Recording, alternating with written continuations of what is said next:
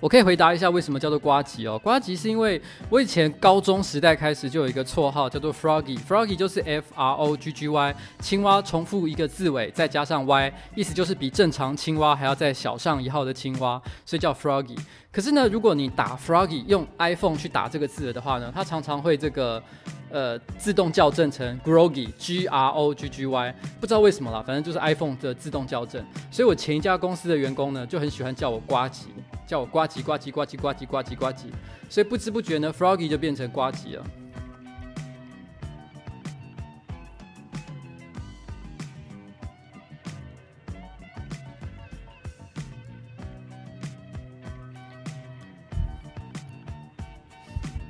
我才不相信你们是真的想看我吃大便。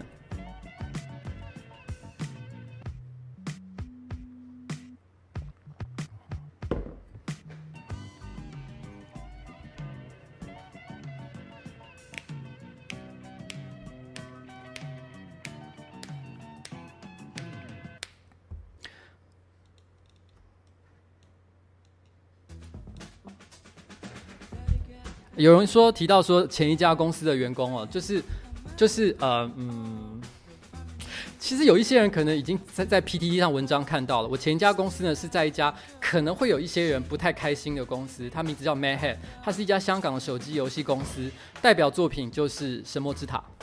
可是呢，我我在前一篇文章的时候呢，呃，在 PTT 上文章也有提到。其实神魔之塔的所有成功跟我并没有什么太大的关系，因为我是在神魔之塔开发完成之后才加入这家公司。那基本上我的责任呢，就是管理台湾分公司的部分。那所以。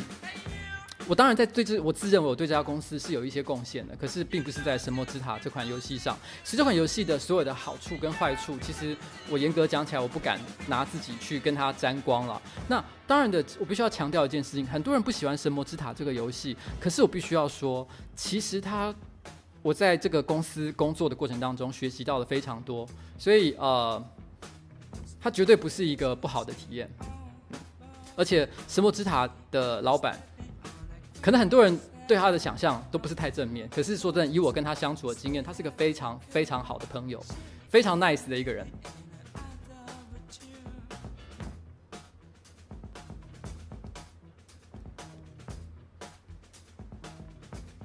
然后现在在放这首歌呢，有点锵，就是 他他他其实就是在讲一一直在讲一句歌词，说你的那个维他命 C 快要不够了。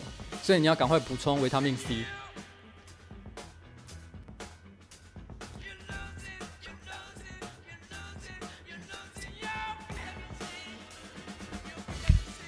然后现在是随便闲聊啦，正题大概就是我们从九点半开始，现在是九点二十八分。我不能吃什么东西哦。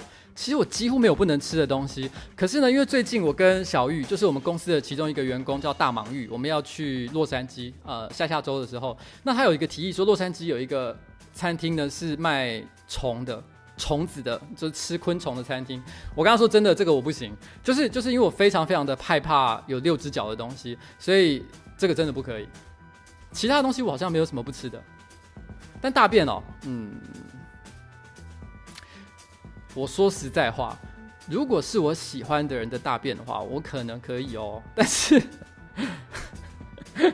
但前提是要我我要喜欢这个人了，愿意为他牺牲奉献一切。其实，大家有人讲到蜘蛛哦，蜘蛛有八只脚嘛。可是，其实很多人要知道一件事，蜘蛛其实是非常有益的一种昆虫，而且严格说起来，它不算是昆虫，它是一种独立的生物。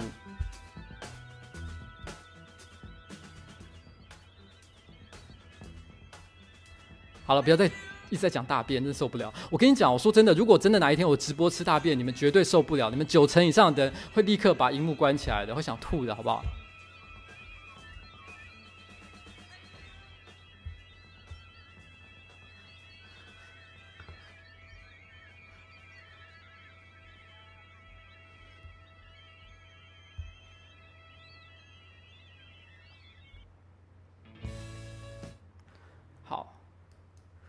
现在，好，现在是九点二十九分，不过我们可以先开始了哦。简单，因为刚刚已经前面那两首暖场的歌曲我已经放完了，所以我们当然就直接开始我今天想要讲的东西。其实我今天想要讲的东西呢，我要照惯例，我要先从一首歌开始。这首歌呢，其实其实我本来这一周我想要介绍的一首歌是台语的歌，因为我觉得连续前面两集啊，我都是在讲这个国呃英英语的歌曲，所以大家可能会觉得我是个比较 gay 掰、比较文青，然后喜欢西洋人。的的一个一个家伙这样子，可是我也想说，其实我也蛮喜欢台语歌的。我本来想要介绍的是浊水溪的呃某一首歌这样子，我不知道你们知不知道这个乐团啊？可是后来，因为我突然发现本周要讲的主题呢，非常非常的适合呃呃一首也是英文的歌曲，所以我忍不住还是选择这个礼拜我们先从一首英文歌曲开始。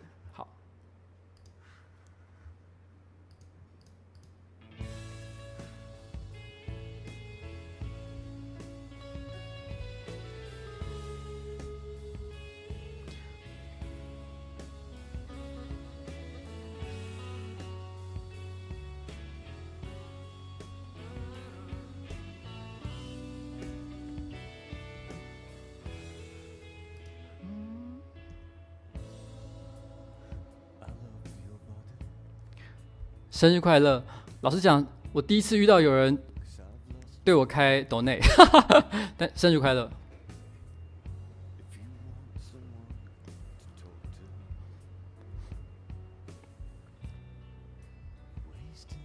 这首歌呢是一个英国乐团的主唱，他本来是属于一个叫做 Pop 的乐乐团。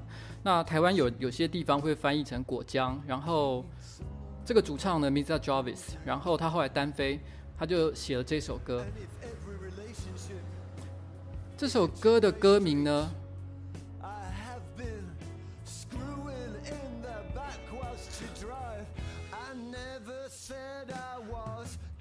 这首歌的歌名叫做《I Never Said I Was Deep》。我从来没有说过我是一个有深度的人。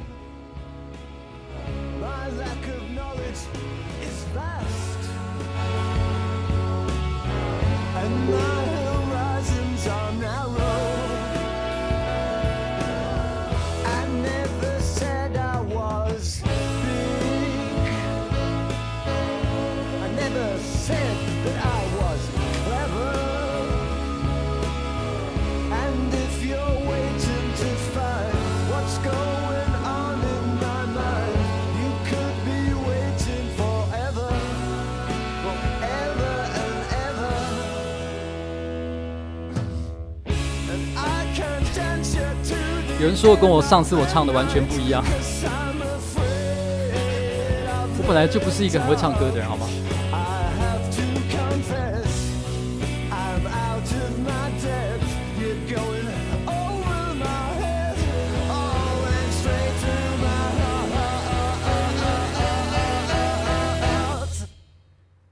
啊，谢谢，居然又有人又有人抖内了，谢谢呃左昌宏先生，这好像有点红包场的感觉。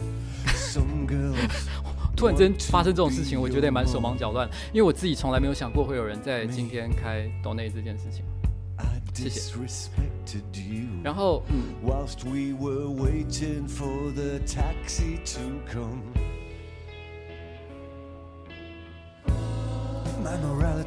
其实有人提到说，他这首歌跟我之前唱的不太一样。我其实是。高中的时候啊，我本来想要参加的是热门音乐社，想要弹吉他，可是那时候就发现自己非常没有天分。我们等一下再聊这个。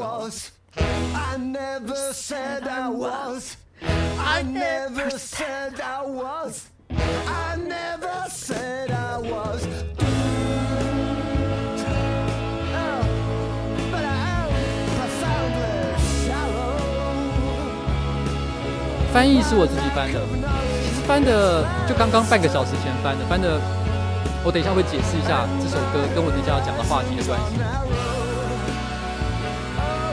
所有今天生日的人都生日快乐。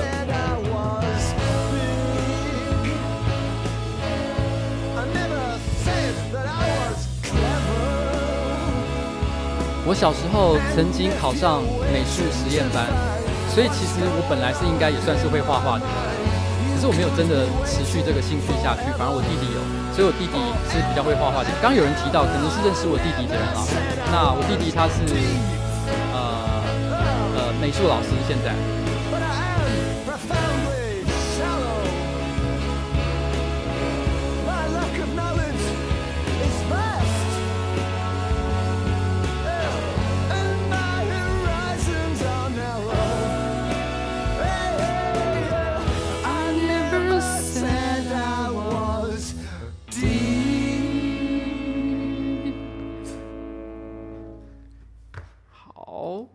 其实这首歌呢，它的意思是在讲说，我并不是一个有深度的人。其实这首歌我第一次听到的时候，我非常非常的喜欢，因为我觉得它的歌词写得非常的好。我虽然有试着在半个小时之前把它翻译出来，我还有参参考了网络上有另外一个人翻译的歌词，那个人翻译的比较优美一点，比我用的优呃的词句优美一点。可是因为这个这首歌的歌词真的不好翻的地方是，它使用了非常多的英文的双关语，譬如说他想说 “Love is a two-way street”，就是。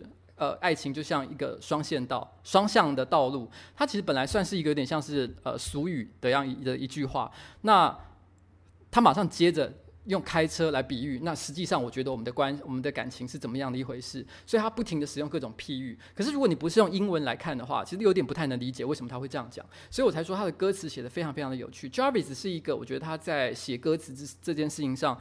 呃，在欧美的这个音乐坛乐坛上面，其实算是数一数二厉害的一个人物。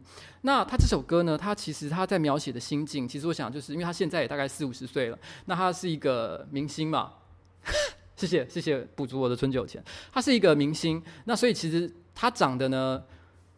根据呃，我看过一部跟他有关的纪录片的说法，是很多人说他长得很帅。可是你们可以看到这个背景是他的照片，我个人从来没有觉得他很帅啦。不过他可能的确有一些独特的个人魅力。然后，然后呃，所以他常常受到女性歌迷的青睐。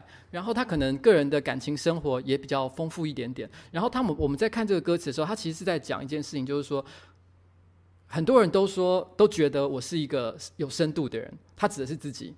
因为他可能是一个歌手，他写很好听的歌词，所以大家都觉得他很有深度，想要跟他聊文学，聊各种有深刻的话题。女孩子会有这样的期望，可是他很诚恳地说一件事情，就是说，其实我跟你们想的完全不一样。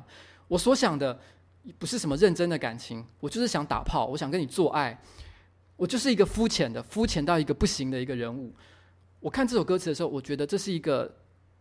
我觉得这是个中年大叔才能够理解的一一件事情，就是其实我们小的时候可能不觉得，长大才发现，那摸着自己的良心讲，我们真的就是这样的一个人。呃，有一本小说叫做《六九》，六九是六九，不是指那个某种体位或姿势的意思哦。然后他他其实是呃日本的一个小说家叫村上隆写的写的小说，它里面写了一段话，我觉得很有趣，因为他其实在讲的是日本。呃，安保斗争啊，就是有很多很多社会运动发生的时期的故事。然后呢，主角就跟着，呃呃，主角是一个高中生还是大学生，我有点忘记了。然后他就跟着一些很酷的青年，然后呢也在搞社会运动。可是他里面讲了一句话，他说：“我从来我搞这些社会运动，从来不是因为我心里真的有什么样的热血，而是因为我觉得这样的话会有更多的女孩子喜欢我。”我觉得摸着良心讲。很多人在人生当中的很多时刻做了很多选择，都是为了同样的这样的一件事情，非常非常的无聊。尤其是男生，我觉得男生就是摸着良心讲。那那然后呃，我我现在想要说的一件事情就是说，经过了最近拍的一些影片，然后然后可能还有我讲过的一些话，所以很多人也对我有一个误解，就是觉得。呱吉，你一定是一个非常有深度的人。我想要跟你们说，其实我觉得大家也对我有相当相当大的一个误解。而这个误解呢，是来自于一个事件。这个事件，我想要请大家看一下。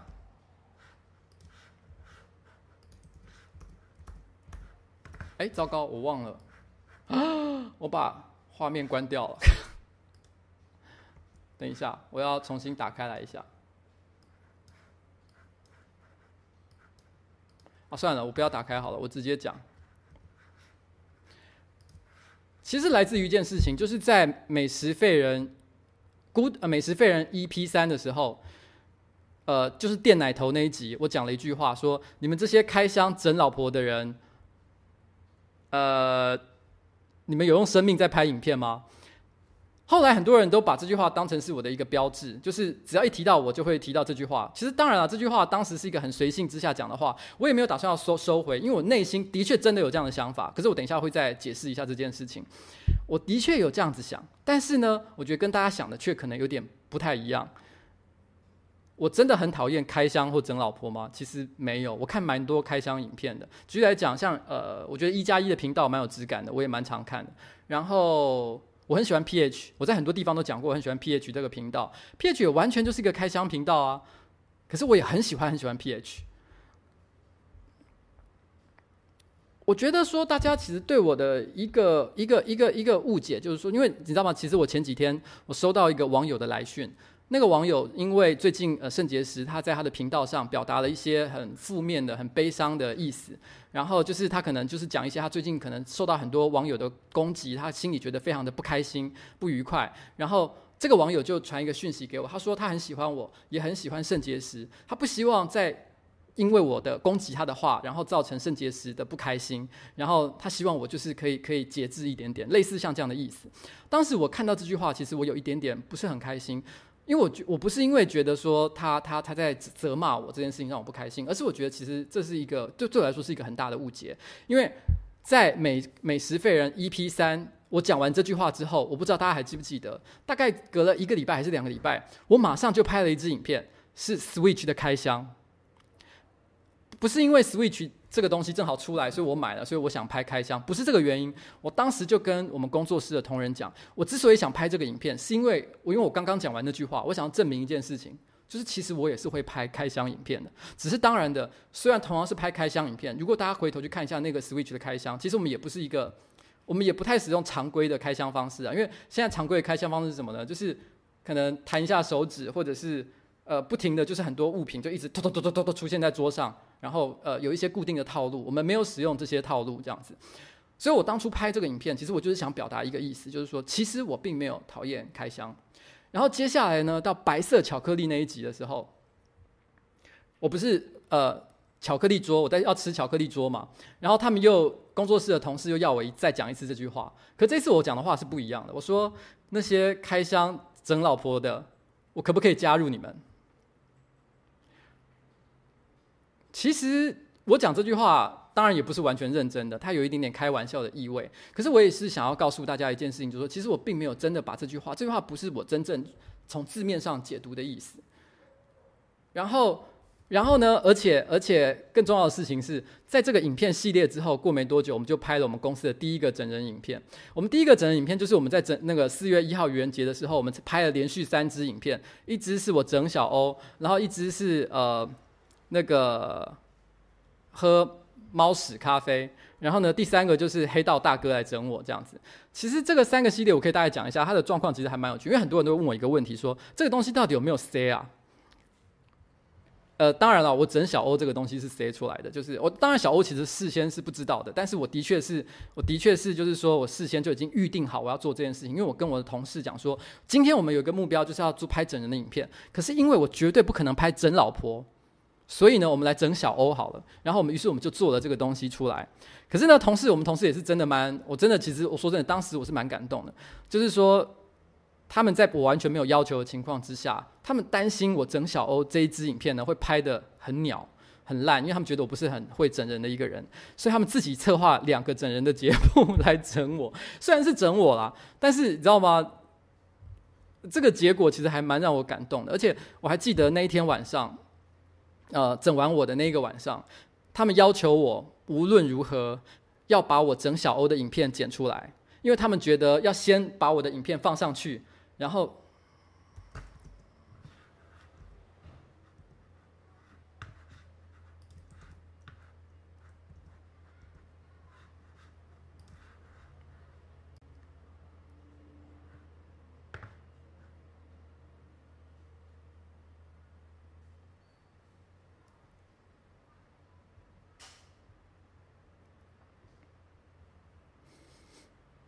现在是正常的吗？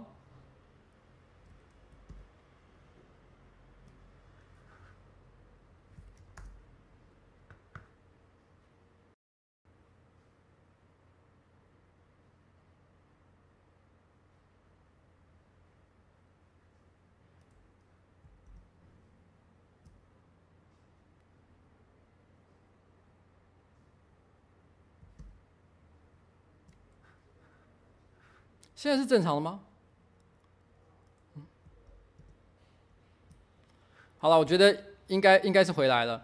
呃，我因为刚刚刚刚我断线的关系，我才回去看了一下数字，我才发现现在居然有一千四百人在看，这是怎么一回事？这数字也太夸张了吧？OK，呃，嗯，呃。现在是正常的吗？OK，好，我我现在我我回头讲一下，就是说，其实他们整我整整完我的影片之后，他们要求我说不论如何，因为他们觉得这个影片一定要我的小小欧的这支影片先上，然后呢，另外两支再跟着后上，那大家才会体会到就是他们整我的技术有多高明这件事情。但我本来是想要多花个两三天来剪的，结果为了这件事情我熬夜，我我从呃晚上八点钟一路剪剪剪剪剪剪剪到凌晨七点。然后呢，吃完早餐回家，倒头就睡这样子，因为为为了他们的要求，而且他们不准我看他们剪出来的影片，因为他说要我看到了结果之后才会觉得很惊讶，所以我一直到一直到呃愚人节中午发表正式。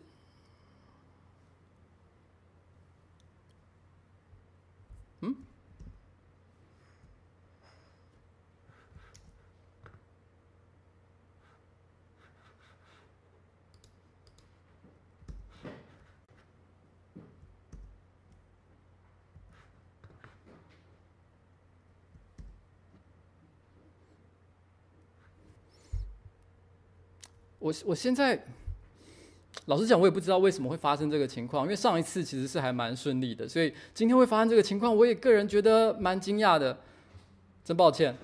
那呃，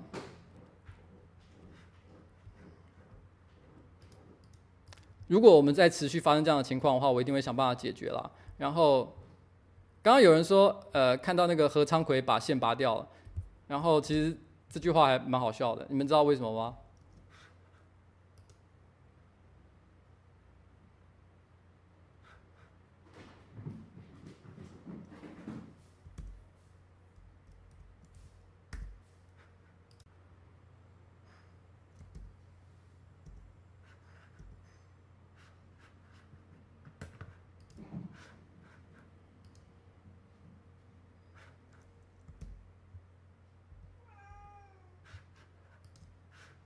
好，刚游戏 boy 呛我了，他妈的！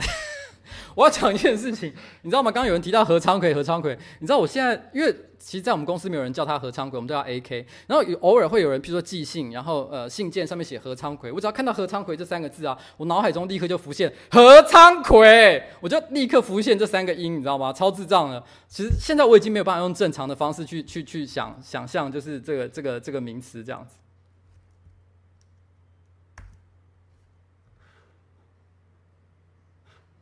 现在到底是不是正常的？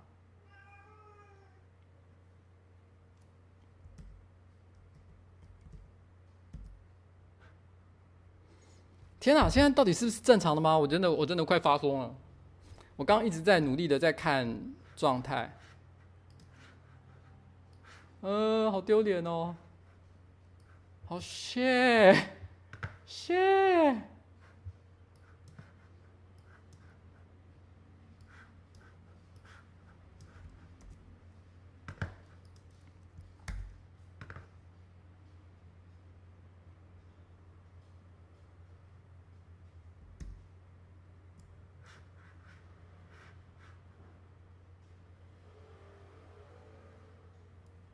其实，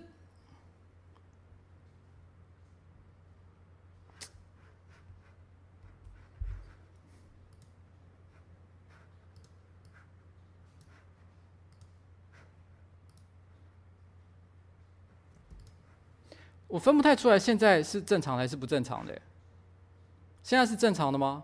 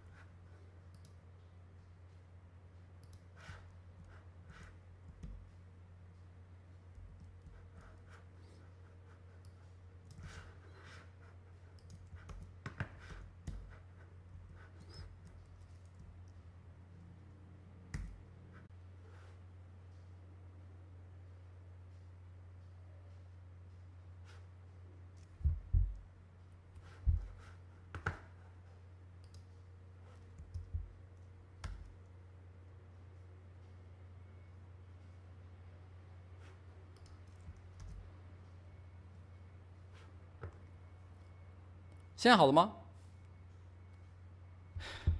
哎，我要讲一件事情，就是说，其实我们公司啊，已经申请的是这个附近我们能申请到最好的、最好的一个网络了。就是，你知道，我们本来当初刚刚搬到这个地方来的时候啊，我们从来没有料过这个世界上居然有台北市居然有任何一个角落是不可以安装光纤网络的。然后我们一搬到这里，中华电信说这里不能装光纤网络哦。我们那时候简直是气到爆炸。然后，然后呢，呃呃，我们想说这个地方还能办公吗？真 shit！之前的房东也没有警告过我们这件事情。然后呢，然后可是我们后来。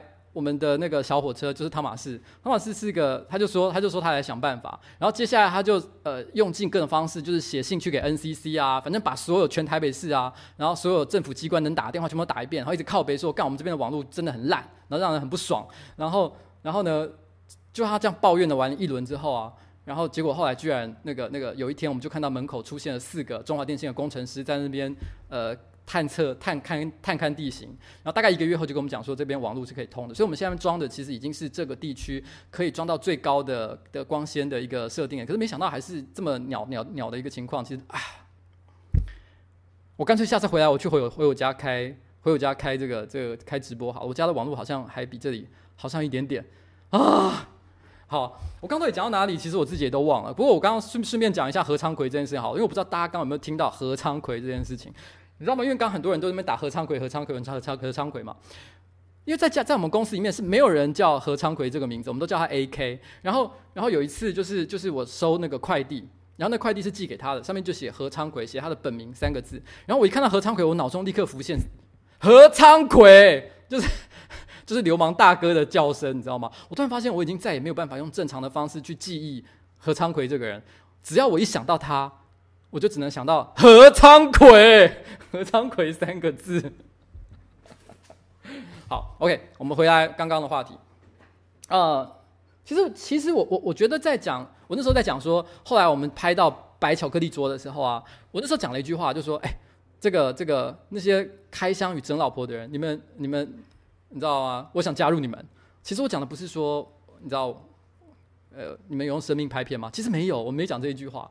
然后之后。之后我们也跟着就拍整人影片了，所以其实我想讲的一件事情就是，就是其实我当初讲这句话的意思的时候，他的确有嘲讽的意味，可是不止嘲讽别人，其实也在嘲讽我自己。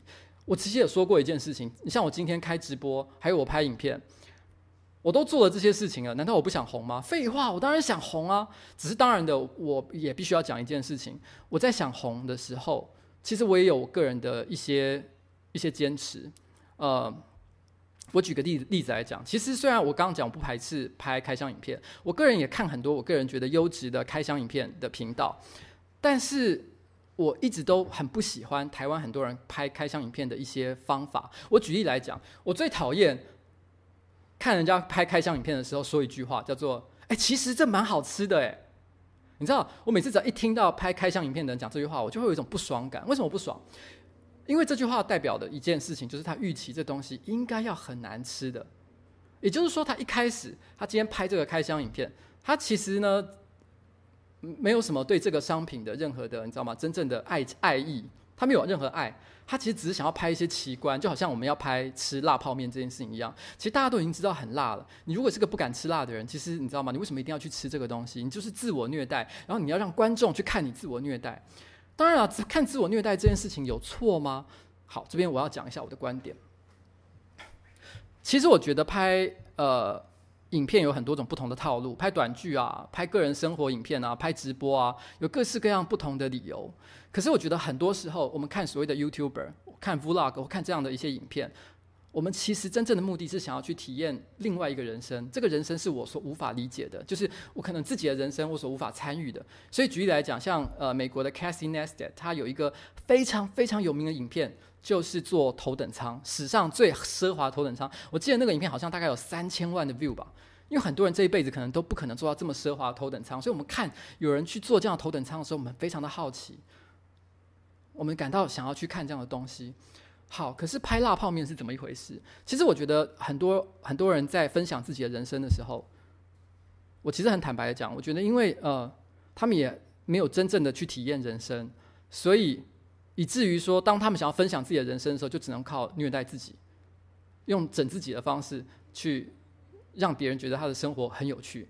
其实这是一件我觉得，我觉得别人要做这件事情，我是不会阻止他的，但是我自己绝对不会做这件事。呃，我至少我觉得，我觉得如果我今天拍开箱影片的话，我觉得我一定是因为我喜欢这个东西，或者我对这个东西有一个独特的想法，一个独特的观点。这也是为什么我会去做孤独的美食废人系列的原因，因为我想要做一个我觉得在市场上，我觉得。我觉得我还不太有、不太常看到的东西，就是我们真的去对自己吃的东西，呃，有一些比较深刻的感想。而这个感想不只是单单就是，哎，我觉得很好吃，我觉得不好吃。你知道，我觉得拍呃料理影片或食物影片，常常也有一个我很不喜欢听到的一句话。譬如说吃甜点的时候，我们常会听到有人呃呃呃评，就是评鉴这个食物的人，他第一句讲的话就是，哎，这个东西一点都不甜呢。讲这句话的人其实是想要赞美这个食物很好吃，可是，可是它是甜点，你居然说，哎，它一点都不甜呢？这居然是你最能够想到脑海中第一个想到最高的一个赞美名词吗？甜点难道应该不甜吗？甜点不就是应该要很甜吗？其实事实上，我也不太喜欢吃太甜的甜点，太甜的甜点我其实也是受不了的。像美式的一些甜点，其实我都不喜欢。可是。可是我觉得，当你在评鉴一个像甜点这样的食物的时候，你应该有比“哎，这一点都不甜”还要更有趣的一个结论跟说法。所以，所以我我我觉得这是我觉得台湾的很多拍开箱影片的人，其实我个人是觉得他们并没有好好真正思考自己在在拍什么样的东西。所以至于说，当他们在评断一个东西好或不好的时候，所用的词汇也非常的非常的有限。那就是说，哎，这东西比想象中好吃，哎。我每次听到这句话，我就会有一种一把无名火就会冒起来，就是说，那你的想象到底是怎么一回事？你的想象到底是什么东西？你可以解释一下吗？那你要不要再深刻的描写一下？那你所谓的好吃又是什么样的东西？那其实我们最近可以看到一件事情，就是说，我觉得陆续可以看到一些。嗯，我们也看到一些创作者，他可能可能面对一些创作上的困境，他觉得好像接下来不知道拍什么样的主题。某种程度上来讲，我觉得就是因为你太早开始贩卖自己的人生的时候，其实你很容易忘记自己在做什么，因为因为你你你你可能你知道你已经你在做这些。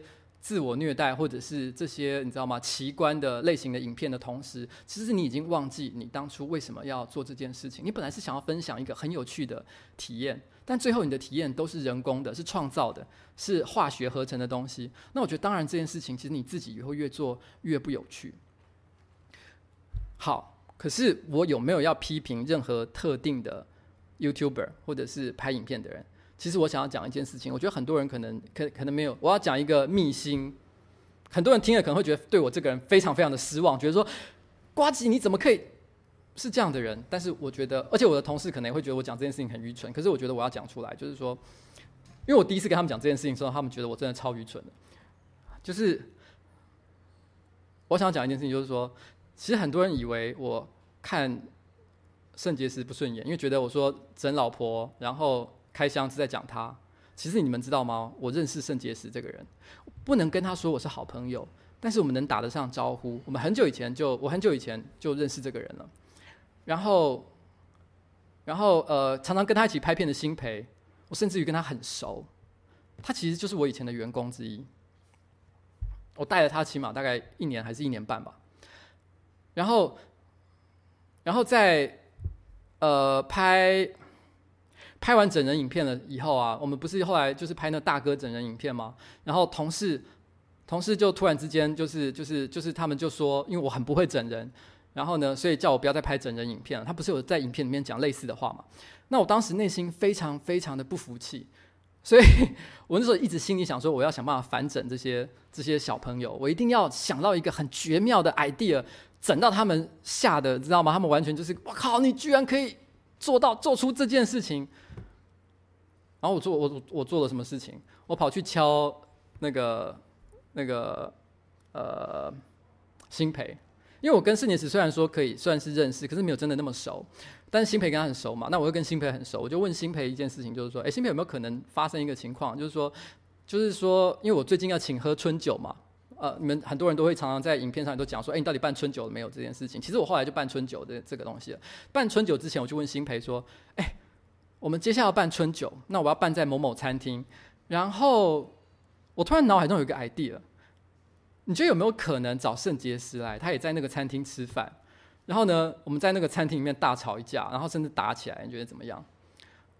然后，因为我觉得，我觉得没有一定没有人想到我会去找圣结石来做这件事情，一定超级好笑。然后不是不是超级好笑，一定超级惊人的一件事情，而且不会有人想到这是整人。不过，因为辛培提出了很负面的看法，他觉得这样做不太好。然后我不知道他不太好的原因是像他表像他讲的那样，还是还有其他的理由啦。不过我后来想一想，那也就罢了，因为毕竟的确我必须要说一件事，因为这个其实呢，这个提议我只是我突然之间脑海中。想到，然后我觉得，哎，我们就做做看嘛，反正我也不是很 care 怎么样。可当然，我也担心一件事情，因为毕竟圣结石的人气非常高，我做的这件事情会不会给人一种感觉，就是我去沾他的光，或者是，或者是你知道占他的便宜，可能会有这样的感觉。但是只是因为我当时想，我觉得问一问也也无妨嘛，反正就看看会不会做出来这件事情。然后结果后来我我把这件事情跟同事讲，因为没有做，后来没有做这件事情，同事都超生气的，他们都觉得说，你居然想这么愚蠢的 idea，让我们丢脸丢到爆。OK，好，然后，然后，然后，所以，所以，其实你就知道一件事情，就是说，其实我我对圣结石这个人是并没有任何意见的。我我我是觉得，如果有机会的话，其实其实我觉得，甚至于合作也行啊，也没有什么不可以。我只是不喜欢某些拍片的方式，但是不表示我觉得他这个人是不好的。事实上，圣洁石私底下是一个非常有礼貌，而且而且而且非常 nice 的一个人。我说真的，真心的一句话。然后，然后，而且。我说真的啦，不管你喜不喜欢他的影片，他很努力是真实的，所以你可以选择不要看他的影片。可是我说真的，批评他这个人，我是觉得没有什么太太大的必要。嗯，其实我也很坦白的讲，接下来的事情我可能就不能讲是谁了，但就是说我当初会想要跑出来开这个频道拍影片，其实就是因为我看了台湾某个很红的频道，我觉得他的东西很难笑，对我来说，我就觉得说，嗯，这么难笑的东西也可以，那我也想来拍拍看。但我不能讲是谁，因为这已经牵涉到，我就很直接在讲他，我觉得他不好笑，所以，所以我那时候心里就想说，那我就来拍吧，拍拍试试看，然后我们就出来做这件事情了，嗯，好，然后，然后，然后其实，呃，像 PDD 上面啊，也一天到晚都会有人骂尊啊、放火啊、小玉啊什么的。我跟你说，其实这三个人的影片，我也是每一支都有看。当然了，有一部分是因为市场了解市场的因素吧，我想知道一下。呃，他们在做什么样的事情？可是我必须要说，其实我觉得他们做的影片并没有那么糟。他们有一些主题的确是采借国外的一些知名 YouTuber 的主题，可是我觉得他们在剪接上，或者是在在在一些说话的一些叫流程上，其实我觉得他们做的并没有任何的错误。他们其实做的的确是很有娱乐性的东西。所以，我可我也许不一定喜欢他们的影片内容，可是就作为一个拍影片的人来讲，其实我也觉得没有什么好批评他们的。然后。在 P E 上最多人吹捧的当然是是浩浩啦，我也非常喜欢浩浩的影片。我说真的，摸摸发自内心讲的，我很喜欢浩浩的影片。我每次看影片都觉得，干这个人真的很屌，然后居然能想得出这个 idea。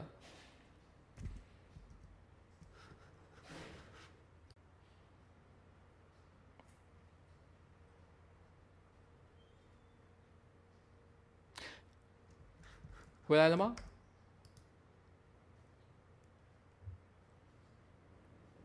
回来了吗？等一下哦，回来了吗？OK，刚有人说断了，所以好吓死我啦！居然我以为又断了。好，不好意思，那个，可是我要讲一件事情。其实大家你们注意看一件事情哦，就是说我曾经跟我的，我曾经跟我的。同事讲过一件事，就是我们在拍，不管是呃 YouTube 上还是 Facebook 上，你拍完一支影片上传之后，其实可以从后台看到很多很多的数字，譬如说有多少人留言啊，多少人按赞啊，多少人按分享啊，然后然后呃呃呃，大家都平均看多少分钟啊，有很多很多的数据可以看，每一个数据都很有意义。你拍完一支影片就应该去分析，从那个数据去了解刚刚自己做的那支影片，呃，到底是好在哪里，坏在哪里，那些数字都非常非常的重要。可是，可是，呃，可是，如果今天我只能看一个数字，就是我今天这个数，其他数字全部都要拿掉，我只能看一个数字的话，哪一个数字最重要呢？其实这时候我会讲是订阅数，因为最终来讲，我们都希望我们的频道可以成长。那其实我们会发现，有一些影片，它的确很多人看，也很多人按赞，很多人喜欢，可是它是拍给粉丝看的，所以呢，呃，粉丝以外的人其实不会喜欢。然后，然后，但有的影片就是它可以带来大量大量的粉丝或大量大量的订阅，其实这有很大的一个分别。好，这时候我们回来看一个东西，浩浩的影片，浩浩的频道，不管是 Facebook 还是是他的 YouTube 频道，其成长都非常的慢。我是指最近这段时间，就是只过去一年的时间，相较于其他人来讲，也就是说他拍的很多影片，呃，不论你觉得有多优秀，但某种程度上来说，其实是拍给粉丝看的。因为在文学创作领域上有一个专有名词叫做 suspension of disbelief，就是 suspension 就是停止，然后 disbelief 就是怀疑，然后就是呃就是不信任。那 suspension of disbelief 就是说停止怀疑这件事情。什么叫停止怀疑呢？就是说当我们在看一本小说，或者是看一出舞台剧、一个相声演出，或者是一个搞笑影片好了，如果你看到一个陌生的人，譬如说你第一次看到我的影片。你一定不会是百分之百的信任我这个人，你一定站在一个怀疑的角度说，这个人到底打算要做什么？他做的东西真的很有趣吗？他讲的东西真的很有道理吗？我们这时候充满了怀疑，然后我们想要听听看他到底讲什么，我们才会决定我们接下来要做的事情。可是偏偏有一件有一个很重要的事情是，其实绝大多数的观众他个人的主见并不强烈，除非这个影片真的很烂或真的很糟，他立刻就会去判断说，这东西我不喜欢，这东西我很喜欢。大多数的时候，他会站在一个比较中间的灰色的地带，所以我们常常会在网络上看到说所谓的带风向。带风向就是你你你在呃一篇文章的下面第前几个留言的人，他有时候其实就会决定了呃这个影片。是不是，或者这个这个内容是不是真的会被接下来的人所所喜欢？这就是带风向的概念。那 suspension of disbelief 其实它指的就是说，其实，在这种怀疑的状态之下，其实它有必须要透过很多的创作技巧，去让大家接受你这个人，喜欢你这个人。所以你看，像演唱会的时候，我们常常都会有所谓的暖场乐团。通常主秀一定不会一开始就出来，为什么？因为一开始主秀就出来的话，其实你知道，大家都还可能很处于很冷静的状态，所以先让一些炮灰、一些你知道比较不重要的小小呃小乐团先上去演奏个几曲，然后很嗨的歌，让大家先有一种哦，演唱会要开始喽，心情开始越来越兴奋的时候，接下来主秀才会登场。那么，那么我觉得现在的状况是这样，就是说，其实浩浩的很多影片，他对他的粉丝来讲，其实他已经让他停止怀疑了，所以他不管做什么。其实都会成立，所以其实我我曾经也跟我的同事讲过一件事，浩浩的影片真的很厉害，可是不能学，就是他的那个套路是只有他才能用的。如果我们学了的话，第一个会被人家耻笑，第二个，第二个就是第二个就是其实完全会没有用的，因为那是只有他的粉丝才能接受的东西。嗯，那所以。所以我，我其实，在在谈这件事情的时候，我就是在讲，就是说，呃呃，我我觉得其实其实，浩浩的影片真的是我虽然个人很喜欢，我也觉得非常非常的优秀，可是它真的价值比尊小玉放火要高吗？其实我觉得，我坦白讲，我觉得不见得，我觉得不见得。你要看你看你是从哪一个角度来看，我认为啦。只要你在市场上讨饭吃，不管你是做什么样的工作，你是卖衣服也好，你还你是你是拍影片也好，都是一样的。观众的反应永远都是最真实的。不管你觉得自己有多屌，但是观众能不能接受，能不能买单，才是才是最重要的一件事情。所以你不能够去批评观众，他们很愚蠢。如果他们不喜欢你，你一定有什么东西需要检讨一下。但是如果他们喜欢你，或者喜欢某一个人，也一定有非常非常正当的理由。那我们都我我是觉得这些事情都不应该成为我们批评任何一个嗯创作者的一个一个原因。但是我当然的，我觉得就像我前面说的，我们可以不喜欢某些类型的影片，像譬如说我我就刚刚就讲了很多台湾人拍的开箱影片，我个人不喜欢。然后整老婆的影片呢，其实我个人觉得整老婆的影片啊，嗯，我不知道你们有没有看过，有一个英国的。呃，有一个叫英国，你们去 YouTube 上搜寻什么英国愤怒司机，应该类似像这样的一个一个呃一个 title 啦。然后，然后他他他他其实就是一个英国人，然后他常常对着镜头讲一些很好笑的话。但是他有一个系列，就是他一直在搞他老婆，他老婆就是他一直在旁，他一直会对他老婆做一些很烦的事情，然后他老婆都是面无表情来看他，因为他老婆也不会参与这个影片的拍摄，但就是露出一个很嫌恶的哦。又来了，大概大概像这样子吧。严格讲起来也算是一种整老婆的影片。我个人就觉得其实非常非常的有趣。呃，因为因为它有展现出它的很多的笑点里面有可以让人感受到英国文化当中一些很独特有趣的地方。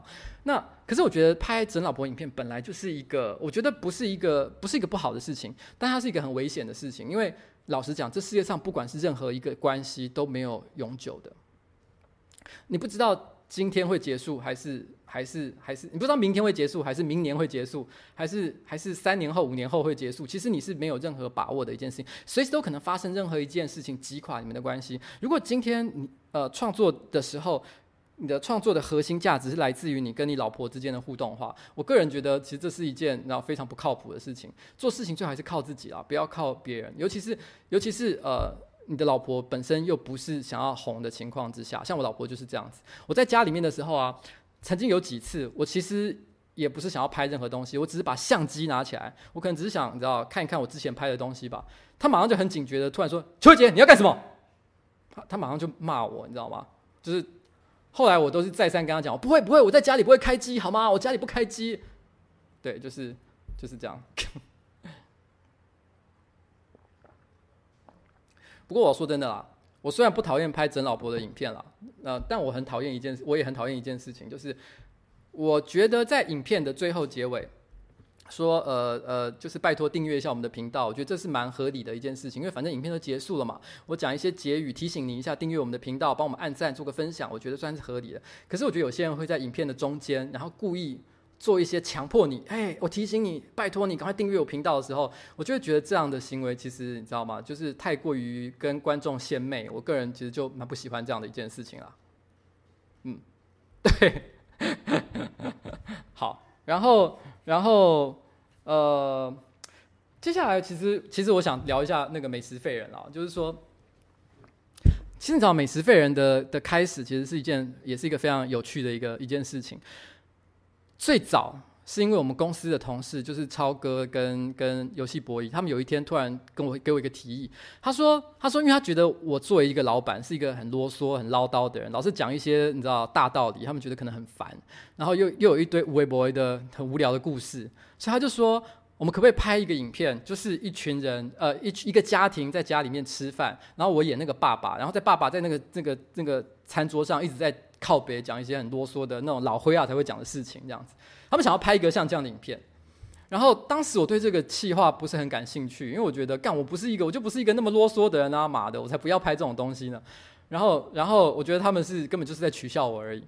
然后后来，可是因为那时候我对一个主题很有兴趣，我刚刚说，哎，我想要拍卡通肉，因为我觉得卡通我就是我们在。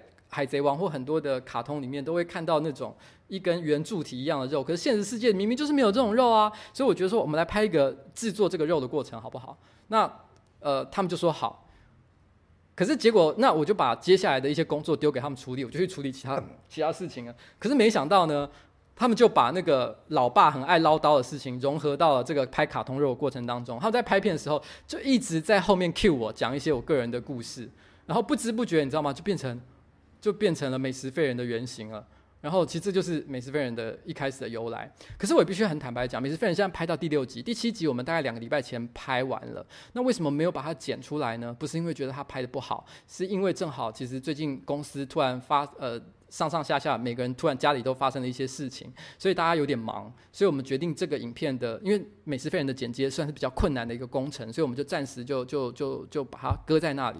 可是我也的确觉得美食废人的形式已经开始出现了一个瓶颈。我我我我觉得其实就是说，嗯。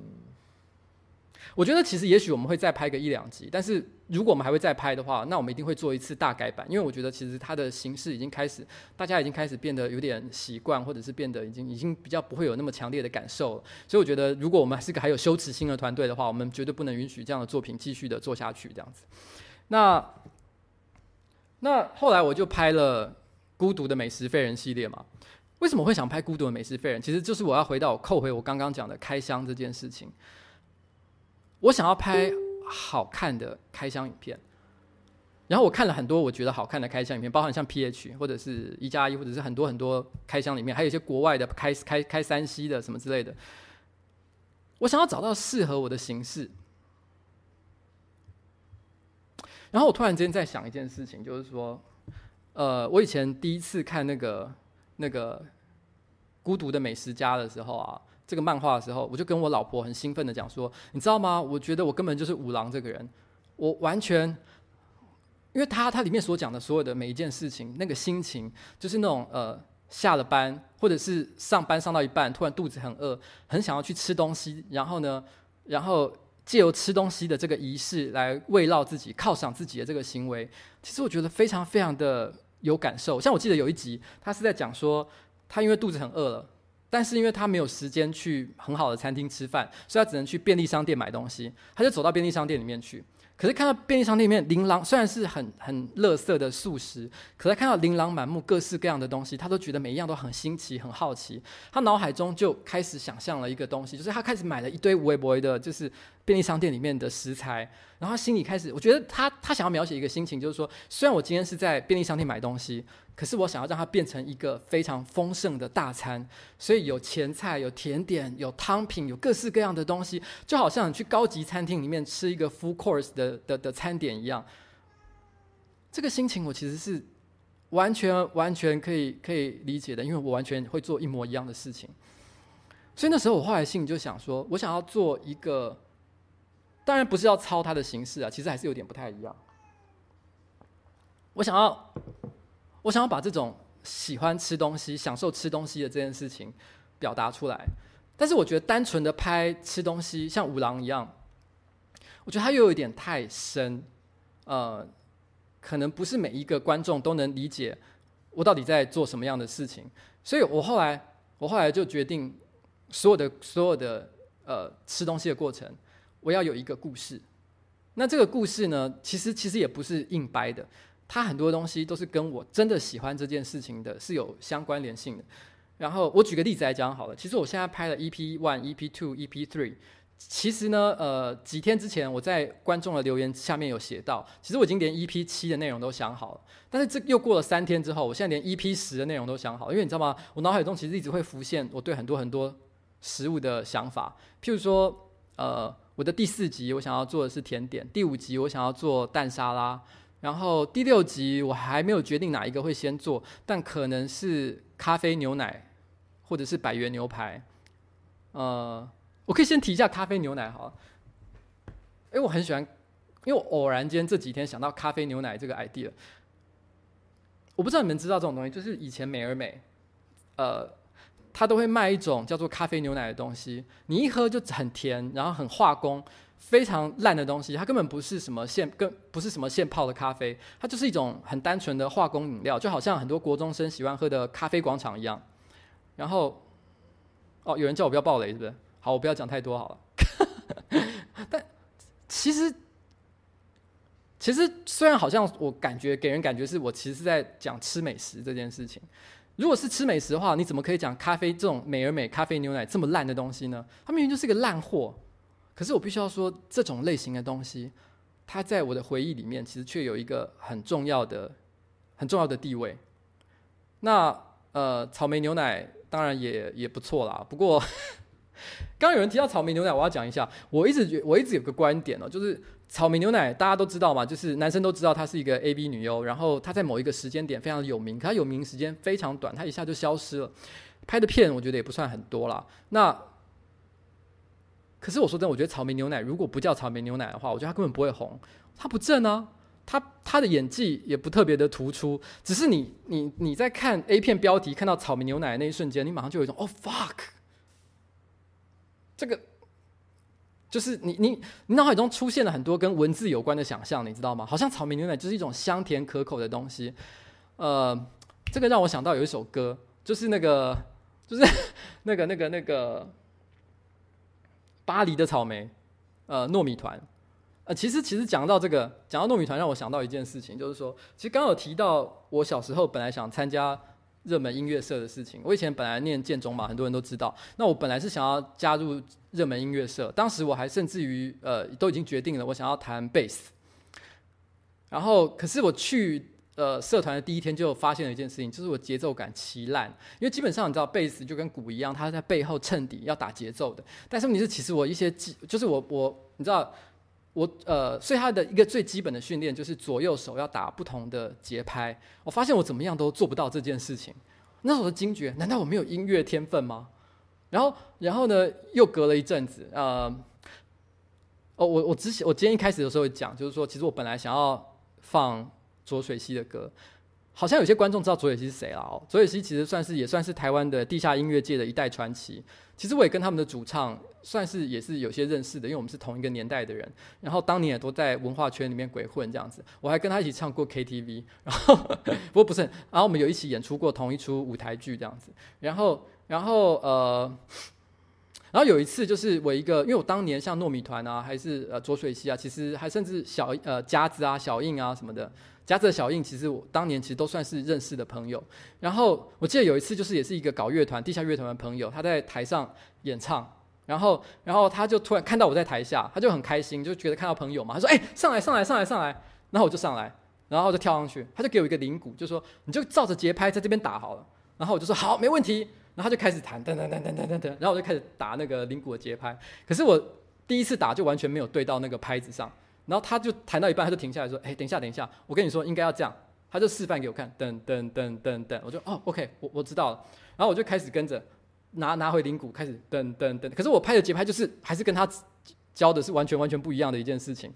然后大概持续了第三遍，整个场子都变超冷之后，他只好说：“嗯，呃，Froggy，你你你还是下去休息好了，没关系啊，谢谢你，谢谢你今天上台这样子。”然后我那时候就有一个深刻的体验，就是音乐应该。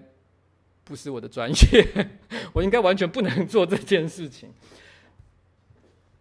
因为呃，其实说老实话，如果今天我我对对音乐是有一些有一点点天赋，好了，不用说很强，水准以上的天赋好了。其实我现在很可能不是在做现在的事情，因为我这辈子一直以来最喜欢的事情就是音乐。我喜欢听，那我当然也喜欢唱，只是我唱的好不好，呃，我自己不能。不能评断啊，只能从旁边的人告诉我。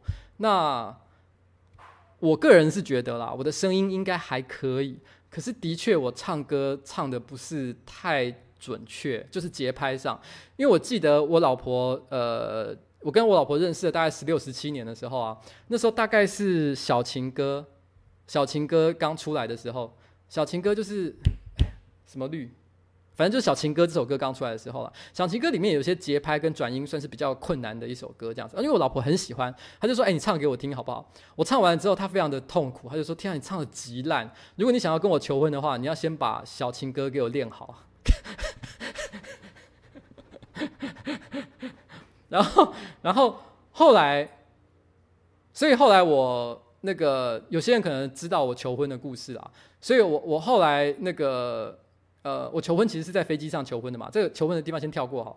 但因为我跟我老婆是后来求完婚之后，我们就直接去登记结婚嘛，我们没有，没有，没有，我们没有去，因为我老婆是个很怕麻烦的人，所以我们没有办任何婚礼。可是我觉得一个人一辈子都没有办任何婚礼，我觉得尤其是女孩子，她如果年纪大了才后悔的话，会是一件非常非常可惜的事情。所以我就偷偷做了一件事，就是那一年我们正好要去巴厘岛旅行，是旅行不是蜜月，然后我就偷偷的呢跟呃呃。订了一套礼服，呃，女生的就是那种结婚的礼服，跟男生的礼服这样子。然后我塞在行李箱里面，然后我偷偷的也事先跟巴厘岛的教堂打好电话，就是我想要在巴厘岛办一个就只有我们两个人的小小婚礼这样。然后这完全是一个惊喜。然后，然后。然后，因为我觉得这是一个算是我给他的一个补偿啦。然后，而且我还为了这件事情，那前一个月我每天晚上都在练习唱小情歌，因为我婚礼上唯一只有一个节目，就是要唱小情歌这首歌。然后，然后结果后来他到了现场之后，当然是非常的感动，因为这完全是一个惊喜。然后结果到我唱那个小情歌的时候，因为他有 get 到这个点，就是他知道说啊，原来我是想要让他知道，就是我我我要呃表达，就是因为我终于有练这首歌了。他就听到这首歌的时候，他就有哭出来。然后等到我唱完的时候，他还在哭。可他说：“你唱的还是好烂。”好了，就是就是这样的故事。所以我说真的，其实我我我嗯，我很喜欢唱歌啦。然后，但呃，但这个可真的可能不是我的专业，就是了。然后，然后我我可是我要讲也要讲一件事情啊，就是说。啊，不要了，我不要唱了，烦死了，我真的很。我刚真的一一瞬间脑海中有在浮现，就是说要不要真的唱一句？可是我真的觉得好丢脸哦，而且我老婆会笑死。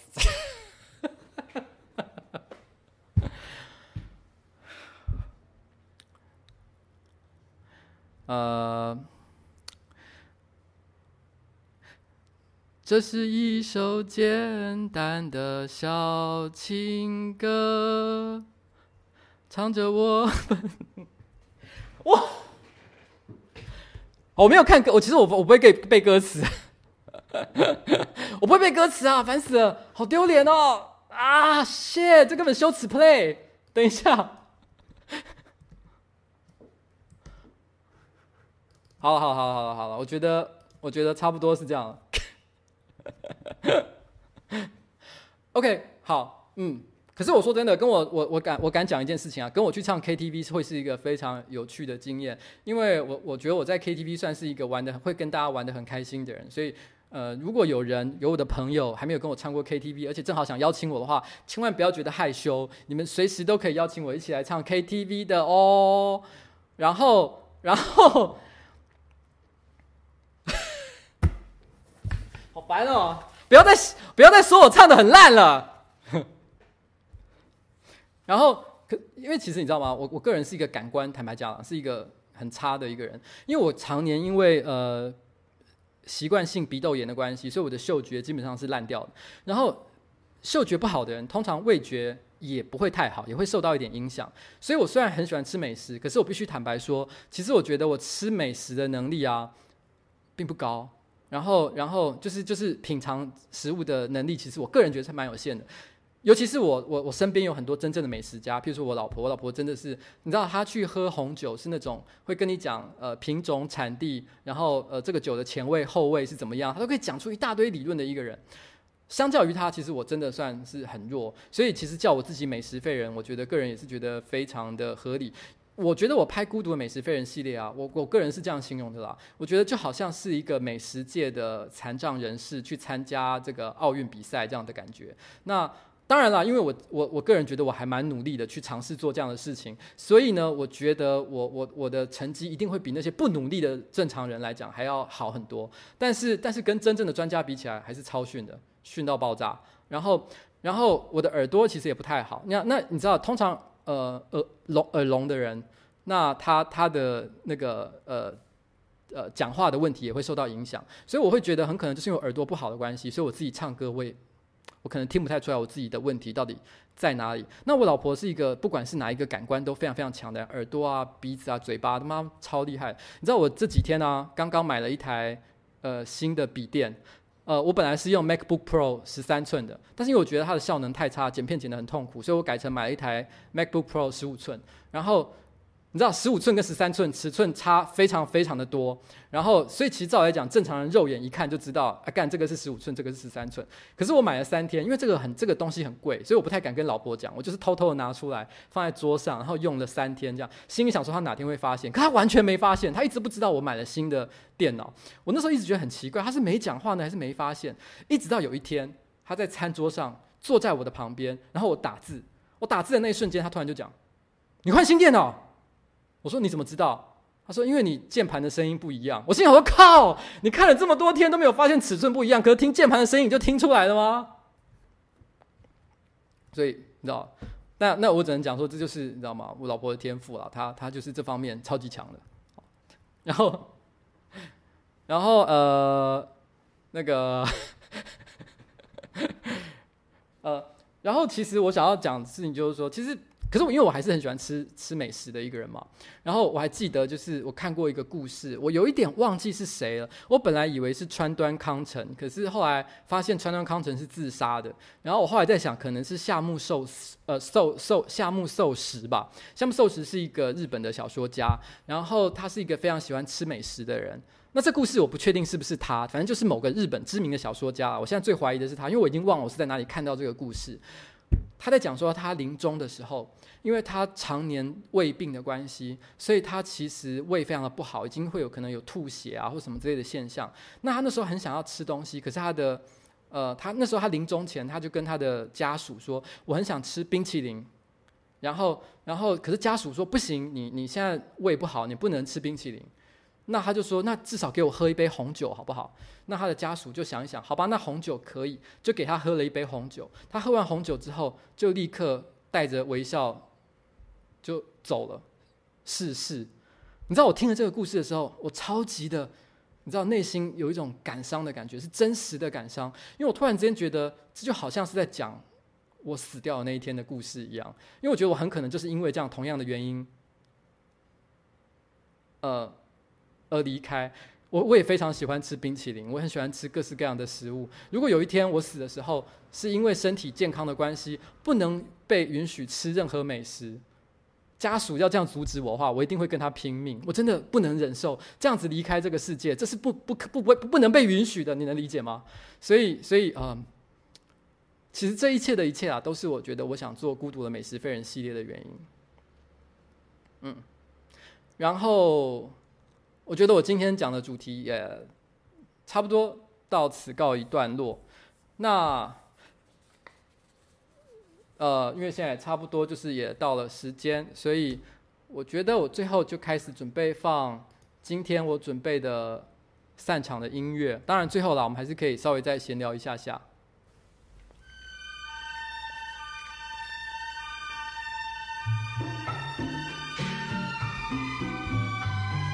这首歌呢是王家卫的电影《春光乍泄》里面所用的一首歌，它是古巴的一个乐团。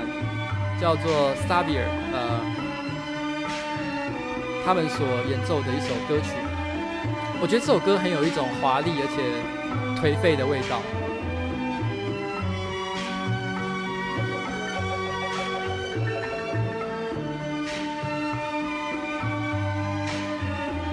哎，居然又有人问六五五三五是什么意思？哎，其实一般观众应该不知道什么。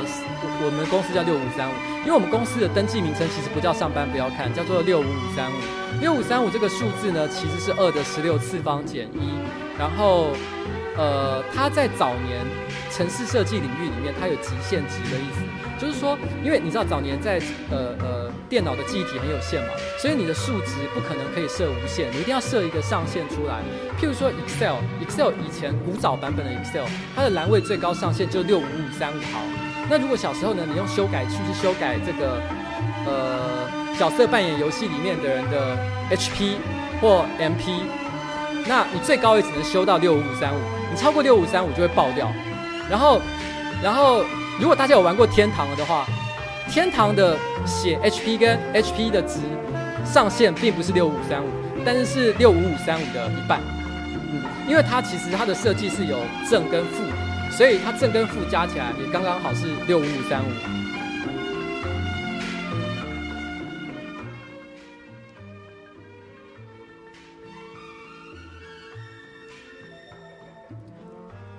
所以简单来讲呢，六五五三五就是一个像这样的数字。其实六五五三五是大概大概十年前吧。然后我在一家游戏公司上班，然后老板呢，他叫我们想一个新的游戏公司的名字，然后那时候我就提这个名字，老板觉得这名字还不错，可他觉得太宅了，所以后来没有用。那这个名字就一直放在我的心里面，我心里想说，将来有一天我自己开公司的话，我就要叫六五五三五。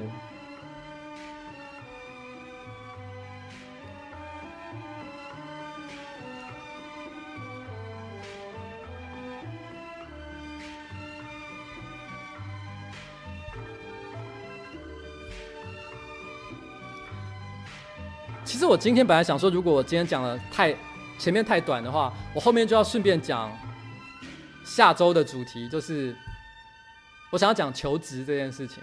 因为其实我我我说老实话，我觉得我这辈子啊最厉害的一件事情啊，就是我很会考试，我超级会考试的，我也非常会面试。我这辈子考试没有没中过，面试没有没有一次是，每一次都是第一次就成功，所以。其实我觉得我应该，而且我也面试过非常多人。那我觉得正好六月大家都差不多该毕业，都毕业了嘛，所以很多学生要毕业。我觉得我可以来分享一下关于考试跟面试的一个经验。因为你知道吗？其实我记得我刚开始上班的时候啊，我有一个我有一个一个女性朋友，她就问我一个问题，她就说，那时候我刚开始只是个小职员，她说，你觉得你是一个将来有一天可以出人头地，然后呃赚到钱的人吗？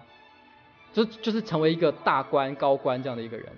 我当然那时候没有正面的回答他，因为你回答说我觉得一定没问题，这也太嚣张了嘛。而且我也不是真的很有把握。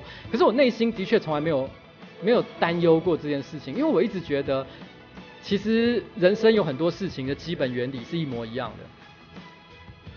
你只要抓住一个诀窍，不管是任何一件事情，考试还是面试，还是生活当中的许多的，你知道。事情，你都可以用同样的逻辑去破解它。好了，我机车驾照考两次，这个，可是那是因为我一开始搞错规则，对不起。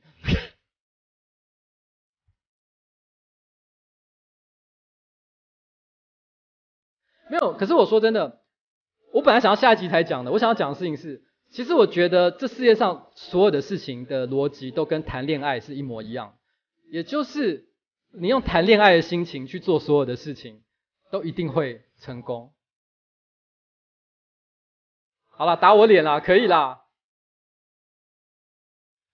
好，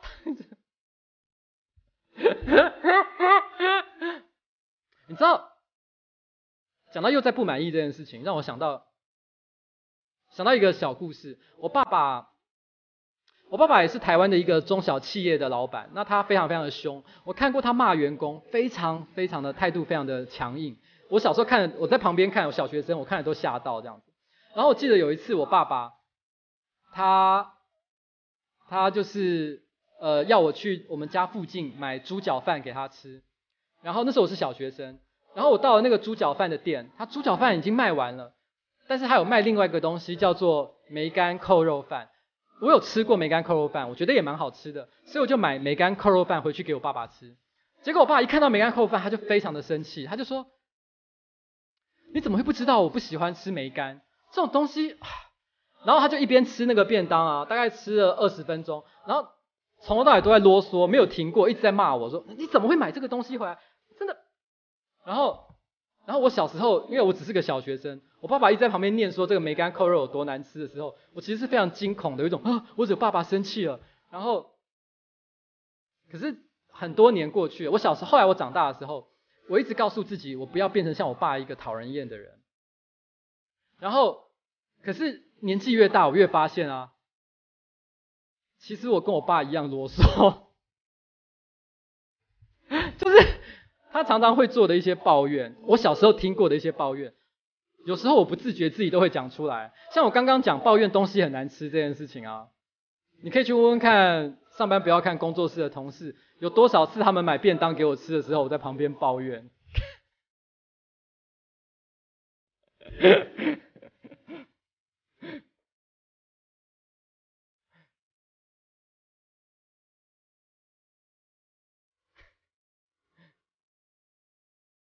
其实我觉得基因是一个，我越年纪越大越觉得基因是一件很难改变的事情。我还是觉得我爸爸有很多缺点，我不希望真的变得跟他一样。可是我觉得只能就尽量努力啦，但是我也不知道我能做到什么样的程度就是了。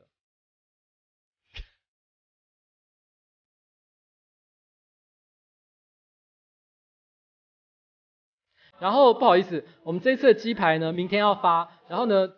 只有台北，我们这次只因为我们工作室现在人力时间有限，所以我们这只能在台北。可是我们迟早会去南部做一些活动，那到时候一定有机会的，好不好？像我个人非常非常的喜欢台南，我每年都一定要去台南玩个一两次，所以一定有机会的。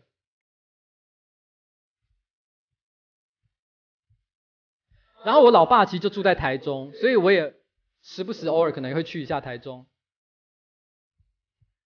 有人说我是富二代，我要讲一件事情。我小时候，我爸爸刚创业的时候，我们家住在一个三十平的小房子啊，三十平的不能算小房子，就是一个一个一个一般的呃家家里面。但是这个三十平的房子呢，四分之三是我爸爸创业的办公室。我跟我妈妈、我爸爸还有我妹妹一家四口是挤在主卧室里面。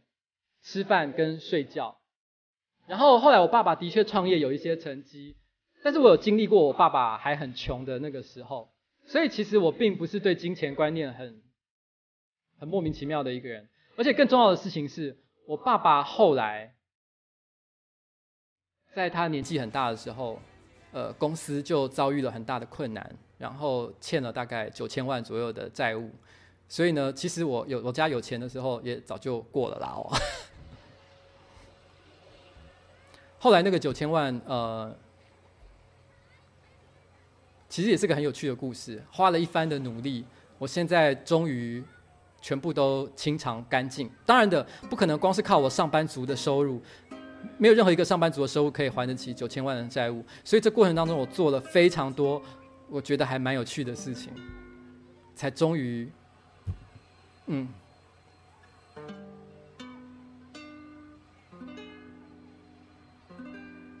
但我其实，其实我可以提一件事情就好，就是我我父亲啊负债的那个时候，我刚刚呃，我正好也是面对我人生职场上最灰暗的时候，因为那时候我在那某一家公司上班，然后变得很黑，我被呃，我被就是冷冻到冰箱里面去，我不知道你们了不了解所谓的被。冰到冰箱里面去的意思，就是说在那个公司因为太黑了，所以还是没有没有开除我，可是把我派到最远的边疆去，所以我的心情其实非常的郁闷。然后我那时候跟我老婆的感情也是比较不好的时候，所以我觉得我那时候人生非常非常的低潮。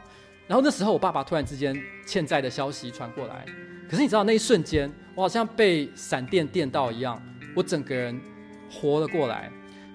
因为你知道，我那个时候其实非常非常的，本来是非常非常的沮丧。可那一瞬间，我突然知道，我有一个九千万的债债务要处理。我突然觉得自己好像超级英雄，还是什么样之类的人物。这个世界只剩下我可以拯救了。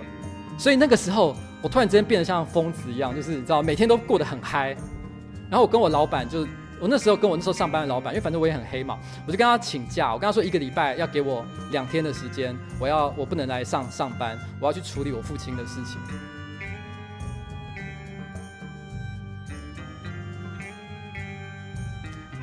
那段历程其实最有趣的事情就是，你知道，一般人是不太可能欠到九千万，你先欠个一两百万就觉得很厉害，所以你欠到九千万的情况啊。你一方面会被很多人讨厌，但也会被很多人追捧，因为大家都很怕拿不到那笔钱，那是一个很奇妙的情况。然后这时候，不管是黑道还是白道，都会追上你，每个人都对你有一些不同的要求，这些要求都很有趣。